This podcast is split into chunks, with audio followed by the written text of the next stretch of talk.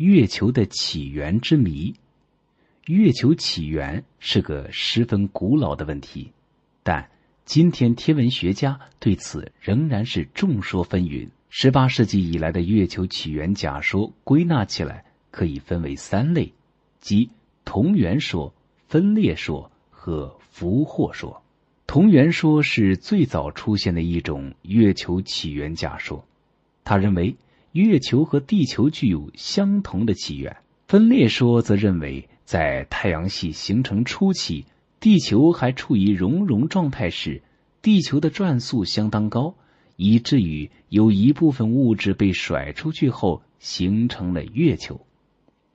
俘获说认为，月球和地球是在不同的地方形成的，一次偶然的机会，地球把运行到附近的月球俘获，成为自己的卫星。这三种假说。都获得了一些实验的支持，但在某些问题上又都难以自圆其说。八十年代中期，有科学家提出了一种新的月球起源的说法：月亮是地球早期与另一个天体发生猛烈的宇宙碰撞时产生的。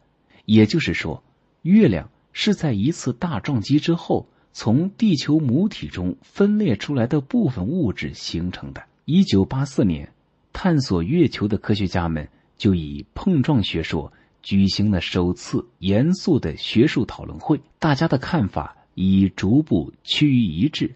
通过各种计算机模拟实验，将这种学说详细开来。大约四十五亿年以前，一颗巨大的星体在一次空前的宇宙大碰撞中猛击了地球，两个天体的球壳。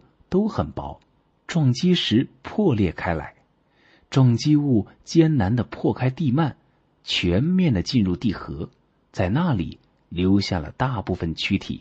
飞离的气体尘埃受地球引力作用，落在地球的周围，通过吸积，先形成几个小天体，以后像滚雪球似的形成了月球。但前苏联科学家瓦辛。和谢尔巴科夫曾提出，月球是一个受智慧生物控制的天体，也就是巨型宇宙飞船说。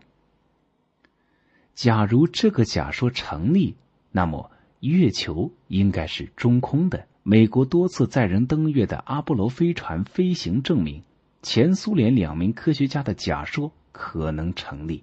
当然，关于月球的起源，还有其他很多的说法。科学家都为自己的假说提出了各种论证，但没有一种假说是完全没有漏洞的。